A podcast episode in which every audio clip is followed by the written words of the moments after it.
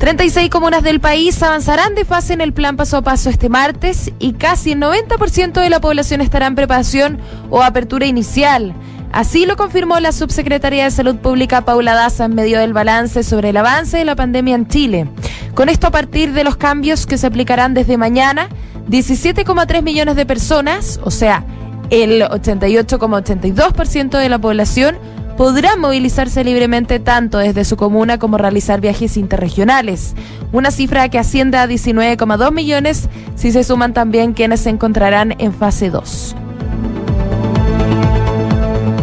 La Comisión de Gobierno Interior de la Cámara de Diputados aprobó en general los proyectos que buscan sancionar el incumplimiento de la obligación de votar y la desinscripción voluntaria del registro electoral. Tras escuchar a los últimos expositores sobre el tema, la instancia votó y por nueve votos a favor, cero en contra y una abstención, dio luz verde a la idea de legislar ambas iniciativas. Tras esta votación, la presidenta de la instancia, la diputada del PPD, Andrea Parra, fijó un plazo hasta el viernes para ingresar las indicaciones de estos proyectos, que aún están en primer trámite constitucional, y comenzar así su discusión en particular la próxima semana.